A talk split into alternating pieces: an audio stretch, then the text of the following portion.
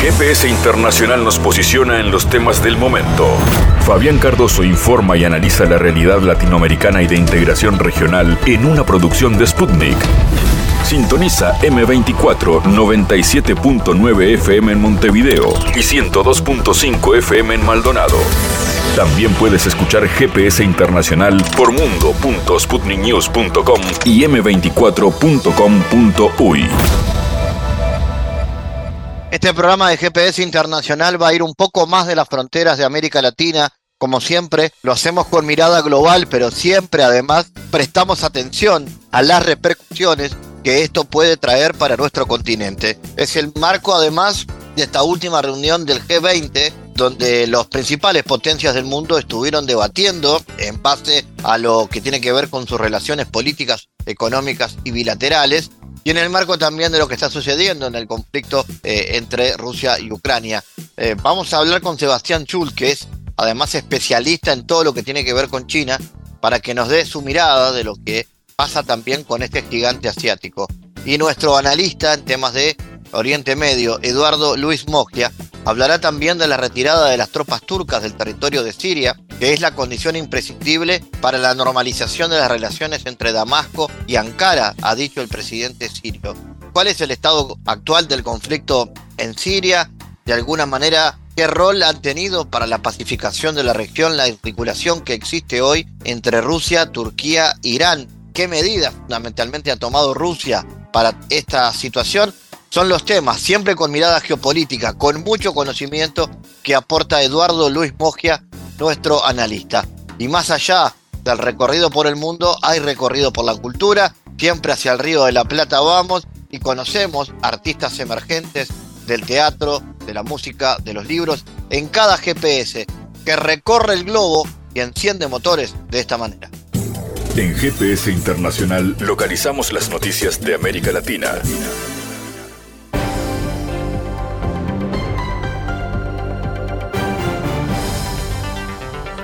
Momento ahora para las noticias. El mandatario mexicano Andrés Manuel López Obrador arremetió contra el candidato a la presidencia de Argentina por el Partido la Libertad Avanza, Javier Milei, quien criticó al Papa Francisco, llamándolo representante del maligno en la tierra e impulsor del comunismo. Aunque estos dichos del también economista argentino se han vuelto virales en los últimos días, lo cierto es que sus declaraciones son del año 2020 fueron defendidas en ese momento en la plataforma Liberty World Review. Esto va en línea con los señalamientos que ha hecho antes y durante su campaña política, donde ha comparado al pontífice con animales. Ante esto, el presidente de México afirmó que Milei es muy parecido a la clase conservadora del país latinoamericano y del mundo. Nadie se había atrevido a insultar al Papa como lo hace Milei, nada más por su conservadurismo. No crean que hay diferencia entre el político argentino y otro conservador. No, son lo mismo, pero Milei lo que dice porque es un deslenguado, pero es igual, aseguró en su conferencia de prensa. López Obrador agregó que no conoce a ningún político que se haya expresado de tal manera contra el jefe de Estado en la ciudad de Vaticano. Es importante no dejarnos engañar, que no nos manipulen, que tengamos información, porque estoy seguro que esto no lo sabe la mayoría de la gente en México. Resulta que de repente sale un personaje en Argentina así como Vox en España, que es todo un movimiento. Pero este de Argentina este, empieza a cautivar a sectores, sobre todo de clase media, conservadores. E incluso es el que obtiene más votos en la última elección. Pero fíjense que llega al extremo de lanzarse en contra del Papa Francisco. A ver si me consigues lo de mi ley. Porque Muchos, ¿no? Mi ley, mi ley, mi ley, mi ley. Pero nadie se había atrevido a insultar al Papa como lo hace mi ley y sin fundamento, nada más por su conservadurismo, porque así son. Y no crean que hay diferencia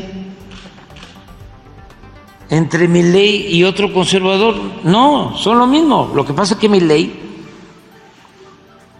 lo dice porque es un deslenguado. Pero es igual. Entonces, tengo una, una amiga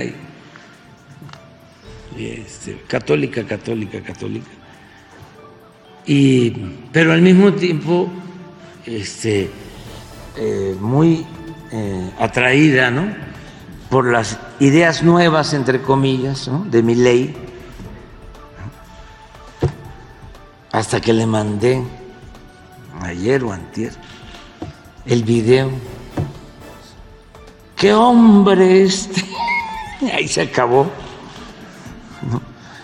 Porque se dio cuenta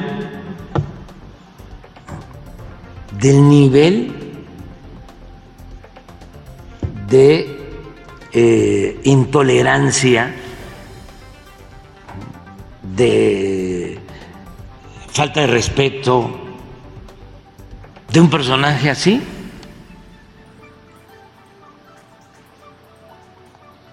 Todavía me dijo, bueno, dice, el presidente de Nicaragua también hizo un cuestionamiento al Papa Francisco muy fuerte, sí, pero no a ese extremo. Yo no conozco a ningún político que haya dicho lo de eh, mi ley sobre el Papa. Y bueno, somos libres, ¿no? Pero sí es importante no dejarnos engañar, que no eh, nos manipulen, que tengamos información, porque esto que les voy a mostrar, estoy seguro que no lo sabe la mayoría de la gente en México. El 99% no lo sabe porque ni modo que el Reforma va a sacar esto o la prensa conservadora. Entonces sí es importante informar, orientar constantemente. ¿Ya lo tienen o esperamos? Es, es, es una entrevista, sí. No, no. El Papa, sí, lo voy a decir de frente, es el representante del maligno en la tierra, ocupando el trono de la casa de Dios. ¿Vos sabías que el Papa impulsa el comunismo con todos los desastres que causó? Y eso va contra las propias sagradas escrituras. Anda. No, pero hay más. Bueno, déjalo ahí. No, no, no, es que lo ofende, es que hay otra parte en donde mm, es grosero, porque eso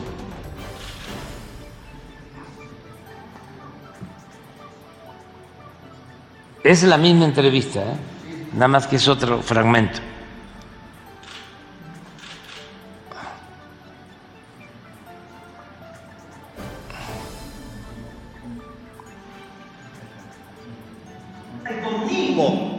con todos los desastres que causó el Papa contra las propias sagradas escrituras. Anda,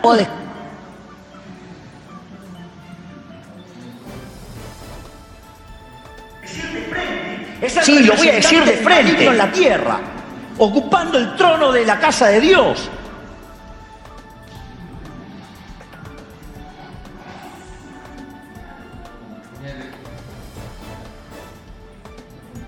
el representante del maligno en la tierra, ocupando el trono de la casa de Dios. Este, este país tiene tantos años de justicia social que, ¿qué es la justicia social? Es la envidia, el odio, el resentimiento. A ver, originalmente la, la envidia, la envidia era un pecado capital. Habría que informarle al imbécil ese que está en Roma, ¿sí? Que defiende la justicia social, que sepa que es un robo y que eso va contra los mandamientos, que, que la envidia... ¿Eh? por la censura y esas cosas. ¿Por la censura? No, no, no, no, no, no, no, no, no, no, no es censura, es al contrario, lo que tenemos que tener es más información. O sea, no censurar a nadie, sino que todo esto se difunda, que no haya censura, porque todo esto se oculta. Y eh, el conservadurismo eh, es esto. Esto es el conservadurismo. Nada más que, repito, no hay en mi ley eh, simulación, no hay hipocresía, es lo que piensa, ahí está. Y hay otros conservadores hipócritas. El presidente electo de Guatemala, Bernardo Arevalo, demandó la renuncia de funcionarios del Poder Judicial, a los que acusó de golpistas después que el Ministerio Público allanara instalaciones del Tribunal Supremo Electoral, alegando presuntas irregularidades en las pasadas elecciones. Los golpistas deben renunciar, exigió Arevalo desde su cuenta en la red social X, donde también denunció que las acciones del Ministerio Público constituyen delitos flagrantes de abuso de autoridad con propósito electoral y violación a la constitución política de la República. Los allanamientos fueron autorizados por el juez Predio Orellana a solicitud de Raúl Cucurriche, jefe de la Fiscalía Especial contra la Impunidad, con el aval de la fiscal general de Guatemala María Consuelo Porras, e incluyeron la apertura de cajas con votos, lo cual está prohibido por la ley electoral y de partidos políticos. El TCE ya presentó un amparo ante la Corte de Constitucionalidad para frenar los allanamientos y la apertura de cajas, situación que fue condenada por la misión de observación electoral de la Organización de Estados Americanos, OEA, bloque que acompaña el proceso de transición de poder. La esposa del narcotraficante mexicano Joaquín El Chapo Guzmán, Emma Coronel, salió en libertad condicional tras estar un año y medio presa en Estados Unidos por narcotráfico y lavado de dinero, confirmó el Buró Federal de Prisiones. Podemos confirmar que Emma Coronel Aispuro fue liberada de custodia del Buró Federal de Prisiones hoy, 13 de septiembre de 2023. Por cuestiones de privacidad y seguridad, el FBOP no provee información adicional sobre las personas que ya no están en custodia, explicó Randerik Yamuso, vocera de la agencia. Coronel, ex reina de belleza de 34 años, fue trasladada a fines de mayo a un centro de reinserción social en California. El 10 de junio del 2021, Coronel se declaró culpable ante una corte estadounidense de ayudar a su esposo a dirigir su imperio criminal multimillonario, el cártel de Sinaloa. Condenado en 2019 a cadena perpetua en Estados Unidos, Guzmán es pareja de Coronel desde el 2007 y son padres de gemelas. Y el presidente ruso Vladimir Putin se reunió con el líder norcoreano Kim Jong-un en el cosmódromo de Vostoki, en el lejano oriente ruso, para tratar una serie de asuntos urgentes, entre ellos los relacionados con la cooperación bilateral y la seguridad regional y mundial. Los, dos líderes mantuvieron negociaciones este miércoles 13 de septiembre, tanto en el marco de las delegaciones de sus países como en un formato cara a cara, en una reunión que duró en total seis horas. Los mandatarios abordaron diversas cuestiones de interés mutuo, incluidas la cooperación técnico-militar y el desarrollo de la industria espacial, Asimismo, mantuvieron un intercambio abierto de puntos sobre la situación en la región del lejano oriente. Putin y Kim expresaron la esperanza de que esa reunión eh, ayude en la creación de garantías de paz duradera en la región y sirva de catalizador para estrechar más aún los lazos entre países, destacando que tal fortalecimiento está en línea con los intereses de los dos países y demuestran las intenciones de ambos estados de construir relaciones a largo plazo.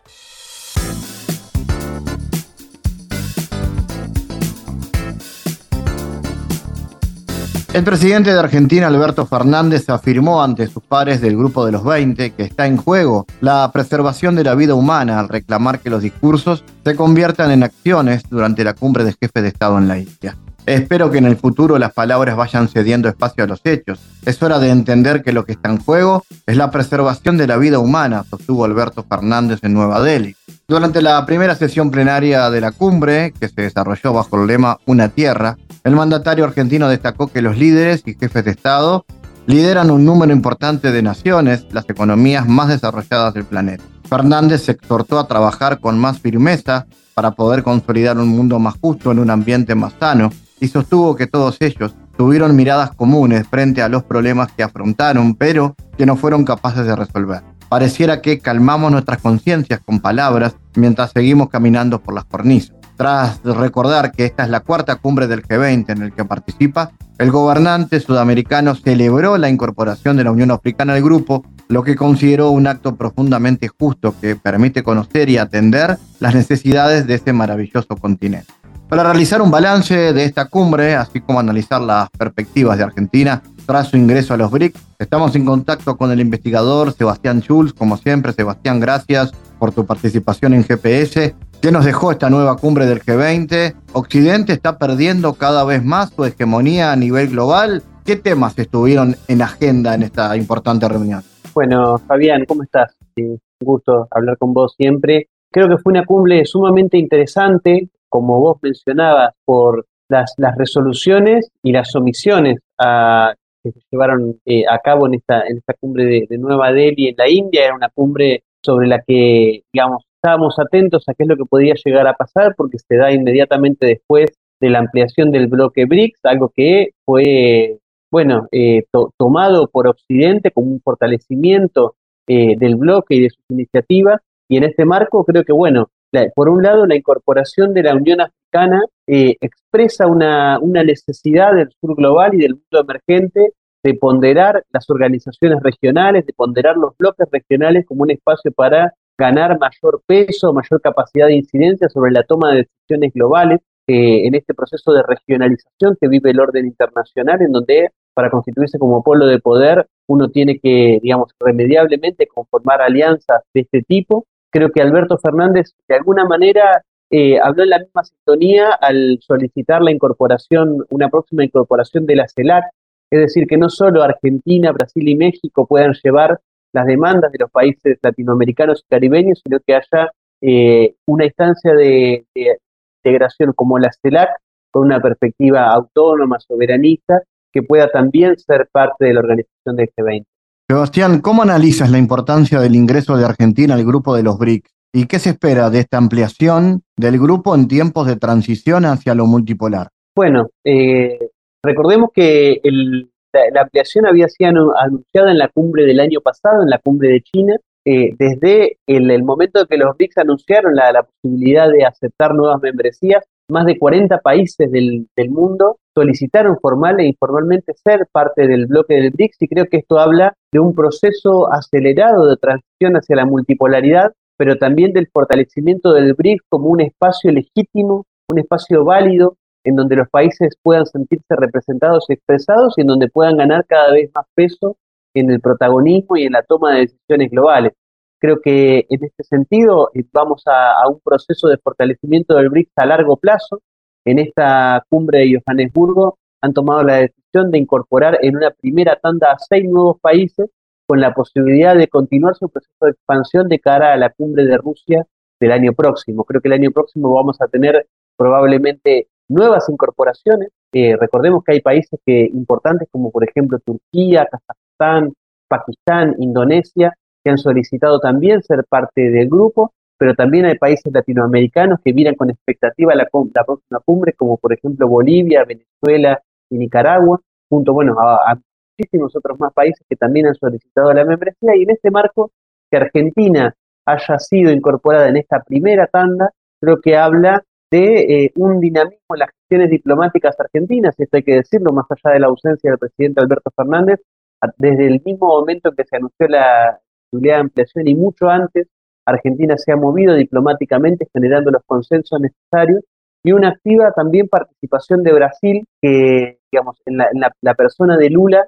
ha visto que para ser parte de este bloque, Brasil debe trabajar en conjunto con Argentina y deben constituir espacios de diálogo regionales para ganar cada vez más peso en la posibilidad de y en la posibilidad de incidir en la reforma del orden internacional. ¿El ingreso a los BRICS le otorga una significación global al país en materia diplomática? ¿Qué beneficios tiene esto para la región, especialmente para el Mercosur, Sebastián? Bueno, creo que por un lado ser parte de un bloque en el que hoy están presentes las principales economías emergentes a nivel global. Estamos hablando de los países con mayor crecimiento a nivel internacional, pero también con mayor dinamismo económico global. No solo la República Popular China, sino importantes aliados comerciales como la India, como Brasil eh, y otros mercados eh, posibles de, ampliar como la propia Sudáfrica, Arabia Saudita, también, bueno, eh, mercados y países en realidad con grandes reservas de recursos energéticos estratégicos como Irán, la propia Arabia Saudita, Egipto. en este marco creo que si Argentina y Brasil pueden trabajar juntos con sus socios del Mercosur, podemos estar hablando de un bloque mucho más integrado a la multipolaridad. Obviamente esto depende no solo de Brasil y Argentina, sino también de la decisión y la voluntad de Uruguay, que hay que decirlo, todavía tiene pendiente su membresía al Banco de los BRICS, es decir, por lo menos hay una intención del país de ser parte, pero eh, quizás lo más complejo es el caso de Paraguay, que no reconoce a la República Popular China, sino que reconoce a Taiwán como, eh, digamos, soberanía legítima del país, y en ese marco eso hace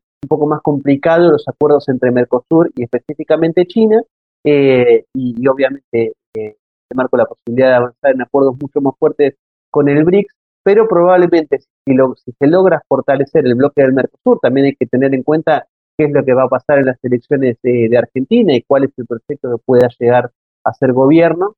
Vamos a hablar de un Mercosur mucho más cercano al bloque de los BRICS y a la multipolaridad. ¿Y qué implicaciones geopolíticas a nivel sudamericano tiene el ingreso de Argentina en eh, concretamente, Sebastián? Eh, ¿Se balancea un poco más el vínculo entre Argentina y Brasil con esto? ¿Qué perspectivas? Bueno, yo creo que en este marco, digamos, de, crisis sistémica, de transición hegemónica que atraviesa el orden internacional, América Latina, eh, por un lado, se ha visto fuertemente influenciada por la presencia de la hegemonía norteamericana en la región que, bueno, eh, sabemos que América Latina de alguna manera, sobre todo para los proyectos neoconservadores norteamericanos, es su patio trasero y cada vez que estos proyectos neoconservadores llegan al poder, avanzan rápidamente sobre América Latina, eh, pero en este marco América Latina ha sufrido las consecuencias de la hegemonía norteamericana, ha sufrido los efectos de las intervenciones permanentes de los Estados Unidos, del avance del Fondo Monetario Internacional, estableciendo políticas de ajuste eh, en las economías que a su vez sufren las industrias, sufren los pequeños y medianos productores, sufren los pueblos en general. Eh, y digo esto para ver cómo eh, podemos leer que en los últimos años América Latina, eh, en general, si bien no es su totalidad, pero sí en general, se ha ido acercando cada vez más hacia países que sostienen e impulsan la multipolaridad. Estamos hablando de un crecimiento de la asociación comercial con China, de gran parte de los países de la región, pero también hay que decir que 22 países ya son parte de la iniciativa de la franja y la ruta, es decir, la nueva ruta de la seda. Estamos hablando de que cada vez más países rompen relaciones diplomáticas con Taiwán eh, y establecen relaciones diplomáticas con China. Eh, y en este marco, la cantidad de países que han solicitado su membresía del BRICS. Mencionábamos algunos recién, y, creo que en este marco eh, el eje de Argentina-Brasil puede ayudar a reconstituir este bloque sudamericano, un bloque eh, muy necesario, digamos, muy necesario reconstruir las instancias de articulación regional, como mencionábamos el Mercosur, también la CELAC y obviamente, por supuesto, la UNASUR. Eh, Argentina y Brasil, digamos, deberán trabajar fuertemente en reconstituir y darle peso a este tipo de espacios para tener eh, cada vez mayor voz y representación en la toma de decisiones globales. Sebastián Schulz, gracias por tu análisis. Gracias, Fabián. Hasta luego. Analizamos los temas en GPS Internacional.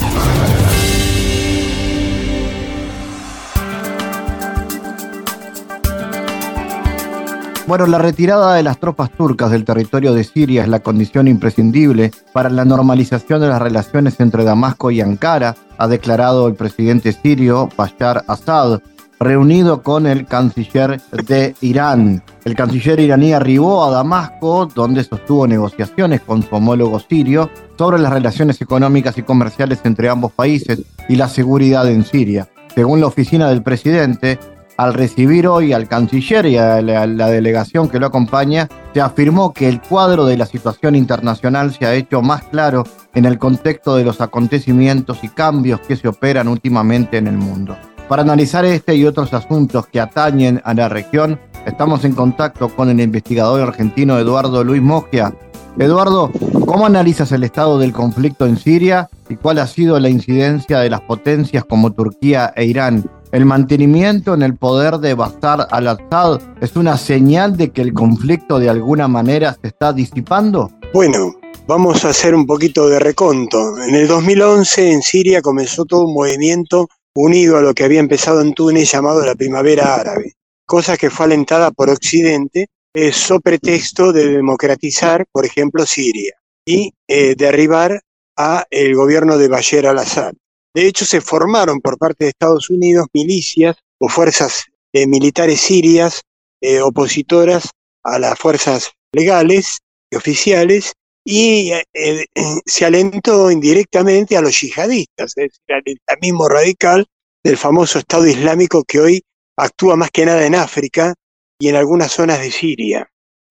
hoy podríamos decir, respondiendo a tu pregunta, que Bashar al-Assad ha afirmado su poder ha sido derrotado el ISIS en Siria, eh, Daesh o Estado Islámico, y eh, Estados Unidos mostró su inoperancia, incluso en territorio sirio, tal es así que tuvo que intervenir Rusia para garantizar un proceso de paz eh, en Siria.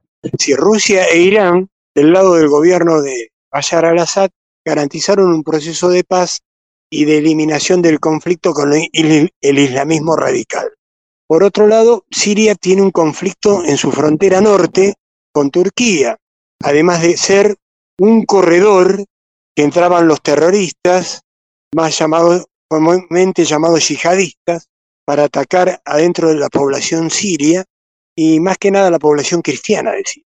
Esto, en cierta manera, ha fenecido este corredor, ya que Turquía vino a firmar con Siria un convenio, una propuesta de garantizar una zona de paz y Turquía controlar esa zona para que, eh, desde el lado turco, por supuesto, para que no pasen los yihadistas. Eh, ese conflicto ya está amainado debido a esto que has dicho tú, de, la firma de, de los convenios de paz entre Siria, Turquía, con garantización de Irán y yo diría de Rusia, que Rusia intervino fuertemente para que Turquía advenga a poner fin al conflicto de la frontera norte con Siria. Quería preguntarte justamente eso, ¿no? El papel que, tiene Rusia para la pacificación de esta zona del mundo, cómo viene siendo y qué resultados viene dando. Bueno, Rusia eh, ha, intervenido militarmente a través de su aviación, pero también ha, entrado por vía diplomática fundamentalmente, no solo en Siria, donde su propuesta de paz ha sido muy eficiente, y ha pacificado la zona y ha ejercido una lucha tenaz contra los grupos extremistas y radicalizados, sino también en Libia, un país del norte de África casi con frontera con Europa, donde cuando cae Mohamed al-Gaddafi debido a la presión de Estados Unidos, los islamistas o yihadistas habían tomado cuenta de Libia. La intervención rusa en Libia y después que se va a extender a África y em, Siria, particularmente en Siria, ha garantizado un proceso de paz muy importante, debido a que Rusia ha eliminado al factor terrorista conocido como Daesh o extremista.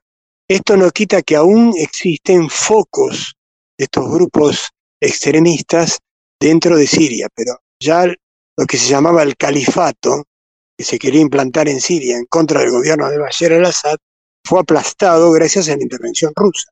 Y Rusia fue, eh, Rusia fue la que sentó en una mesa de negociaciones a Turquía, a Siria y conjuntamente con Irán.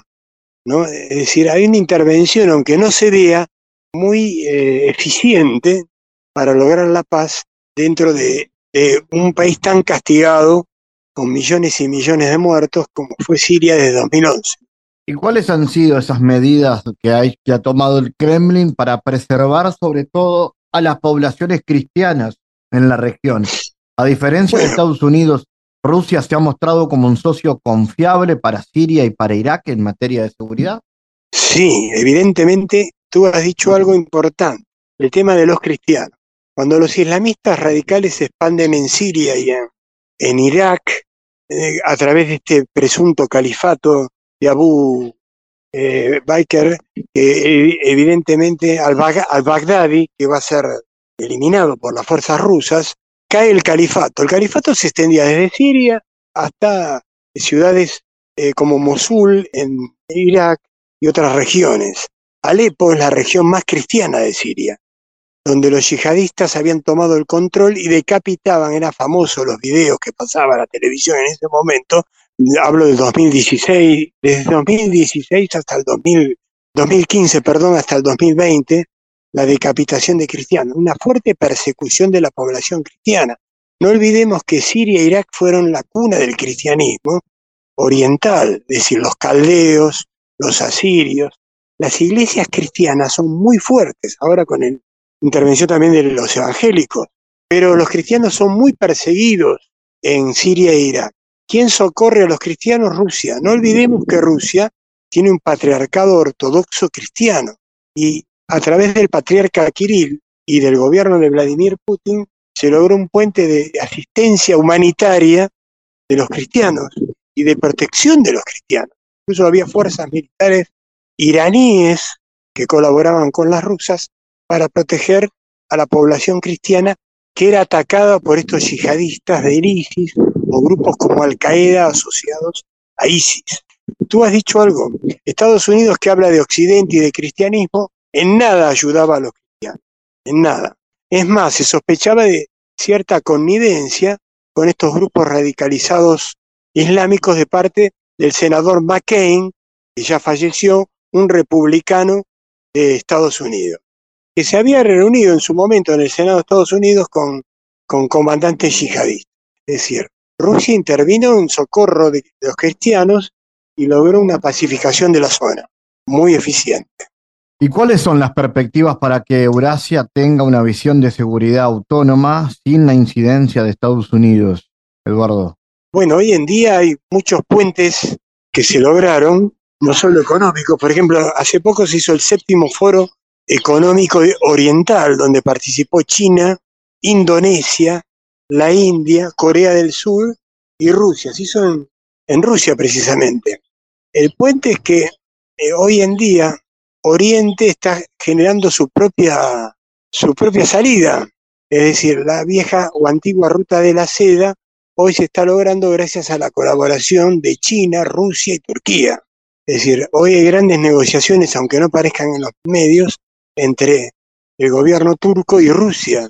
Y bueno, la política es pacificar la zona del Medio Oriente y el Levante, eh, y fundamentalmente el Golfo, y de hecho, por ejemplo, hay un ejemplo de los famosos BRICS, donde ya se integran Arabia Saudita, Emiratos Árabes, Irán, que parece que estarían en las antípodas geopolíticamente, pero que van a estar integrados económicamente.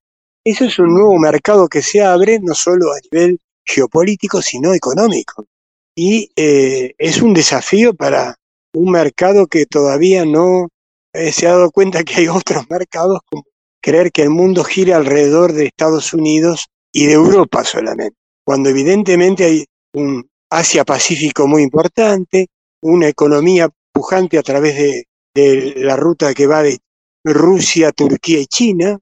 Entonces, están emergiendo otros agentes económicos, otros mercados, donde el petróleo va a ser clave, donde también el litio va a ser clave, y por ahí está emergiendo otra salida que es un desafío para, por ejemplo, organismos como conocidos como el Fondo Monetario Internacional o, las salidas de Occidente y Europa, o el grupo de los siete de Europa. Este es un desafío muy grande porque el mercado euroasiático está ejerciendo una presencia muy grande. Y esto incluye a los países árabes, no solo a Siria, Irak, sino a Arabia Saudita, Emiratos Árabes, Qatar. Y en ese caso, eh, la importancia de la Organización de Cooperación de Shanghái al respecto, ¿qué, qué importancia Claro, ¿Cómo lo ves? Es muy clave eso. Sí, bueno. El acercamiento económico que hubo en los últimos tiempos entre China y Rusia es clave. Vos nombraste Shanghái, también está este foro económico de Oriente que se hizo del 6 de septiembre al 8 de septiembre, y evidentemente es muy importante lo de Shanghái, donde juegan en importancia superpotencias, diríamos, como China, la India, que participó, aunque no se le dio mucho cabida, que es una potencia a nivel tecnológica, y Rusia, ¿no? Evidentemente está emergiendo un nuevo polo, con nuevos asociados, asociados como Arabia Saudita y Emiratos Árabes Unidos, cosa que antiguamente no se quería. Se creía que Arabia Saudita era aliada de Estados Unidos. Hoy en día ha cambiado también esa política exterior. Eduardo Mogia, gracias por tu análisis como siempre para GPS. Bueno, un abrazo Fabián, mucho gusto, eh, gracias. Nos vemos algún día en Montevideo. En GPS Internacional navegamos por la sociedad y la cultura.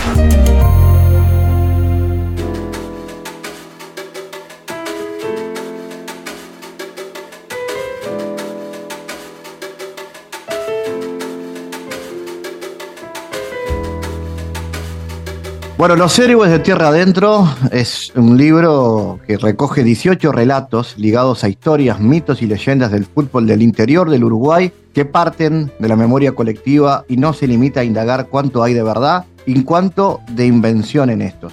Sus autores son Sebastián Moreira y Felipe Fernández, que recorrieron pueblos, localidades y ciudades del Uruguay para encontrar historias auténticas e identitarias en cada departamento. Vamos a recibirlos a, en este caso a Felipe Fernández, que junto a Sebastián hizo este trabajo. El libro además tiene el prólogo de Santiago Castro, periodista deportivo del interior además. Y bueno, estas historias, mitos y leyendas del fútbol del interior, primero que nada, Feli, contanos cómo surge esta, esta idea, por qué ir a buscar esas historias de las cuales nadie cuenta, porque historia de futbolistas famosos hay mil libros, pero de no famosos está este y capaz que alguno más. Entonces, ¿por qué? ¿Por qué ir a buscar esas historias? Bueno, Fabián, siempre un gusto volver a GPS Internacional.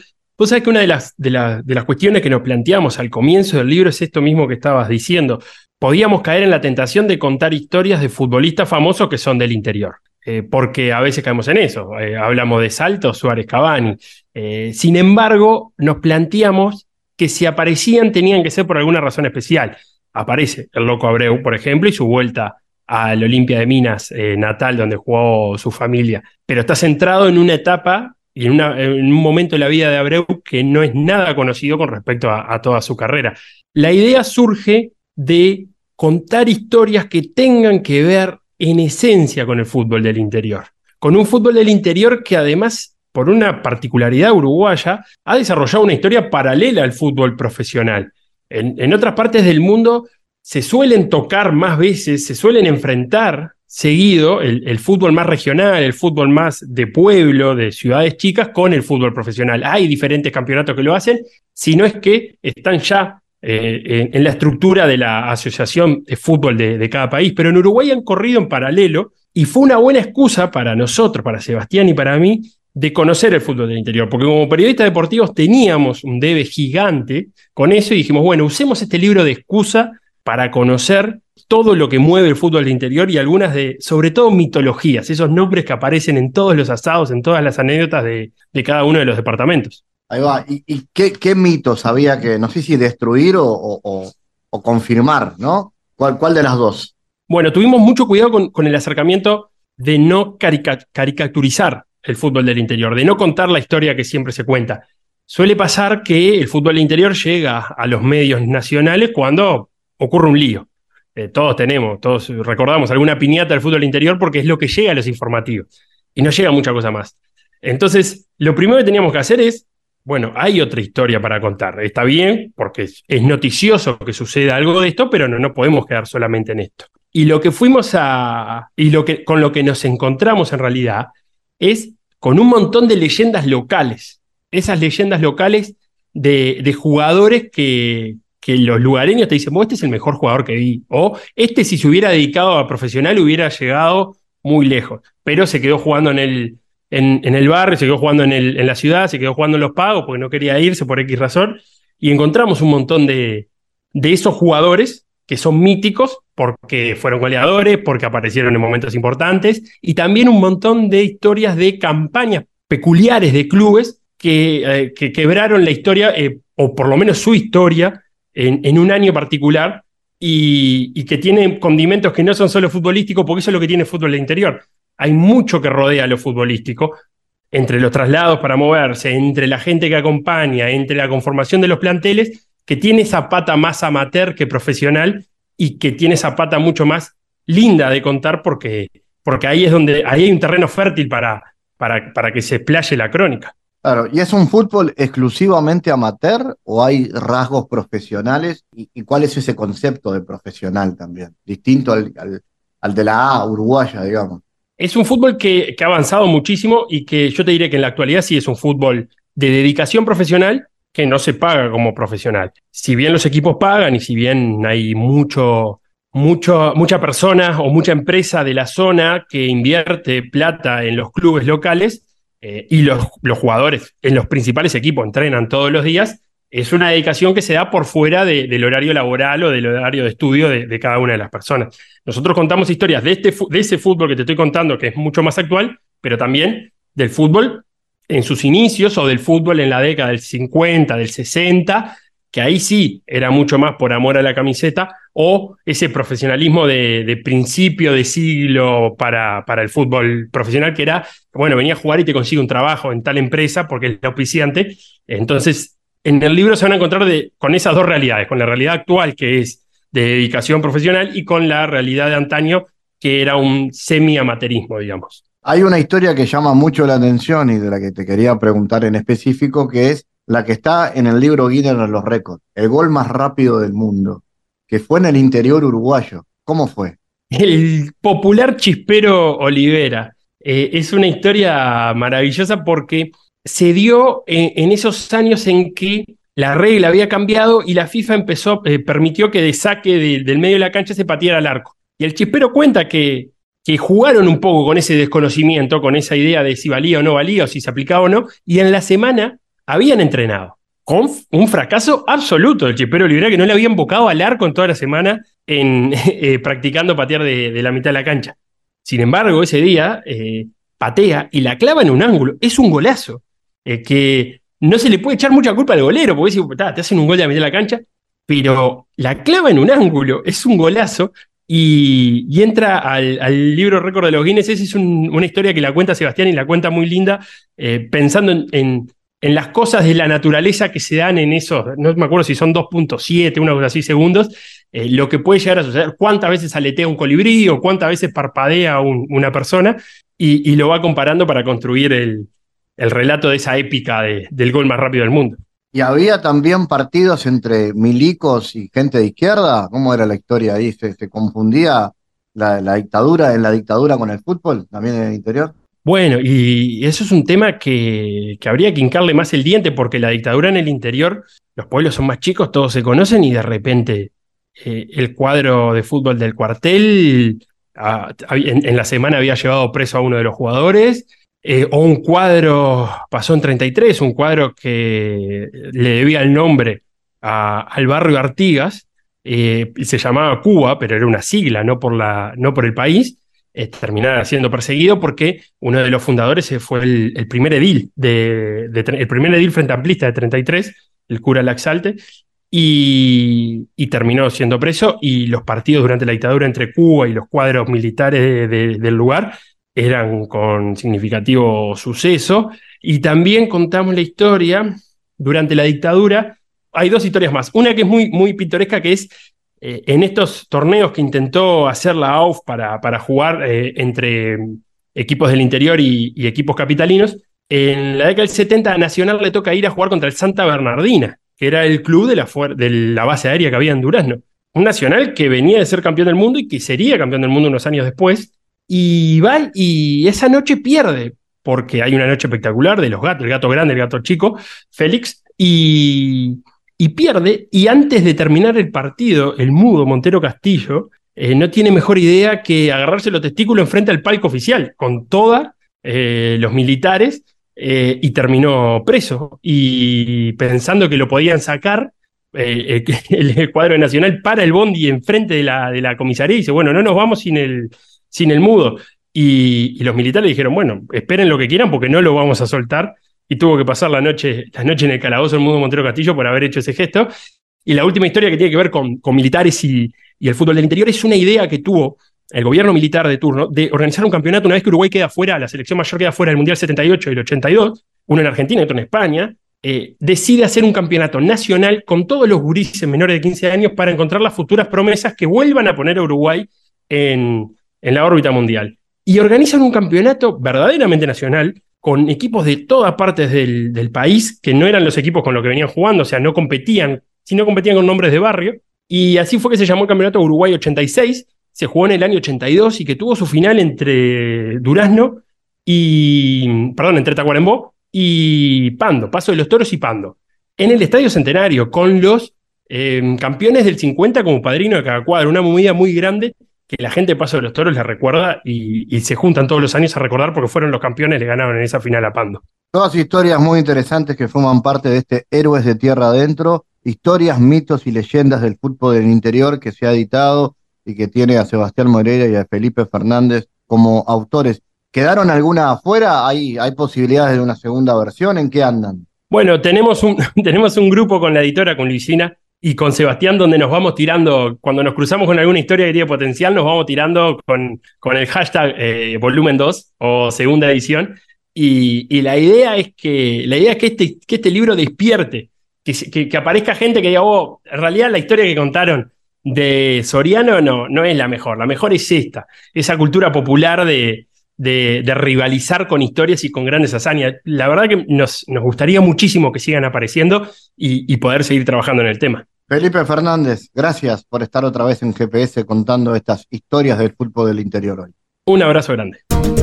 El mundo en GPS Internacional.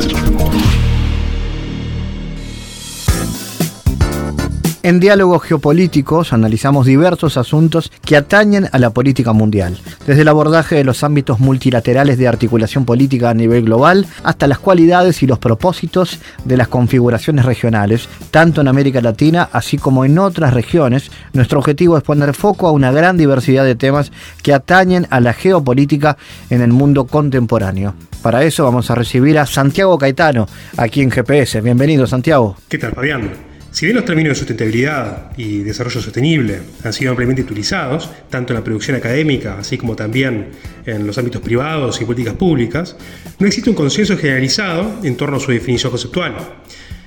Ambos términos generan críticas y dudas en relación con las aplicaciones teóricas y prácticas, puesto que sus significados suelen cambiar en virtud de la cantidad de diferentes perspectivas. Hay quienes manifiestan las dificultades en torno a la aplicación de los términos en la práctica relativa a la investigación del cuidado medioambiental, particularmente por la existencia de diversas aplicaciones que dependen de distintas orientaciones teóricas.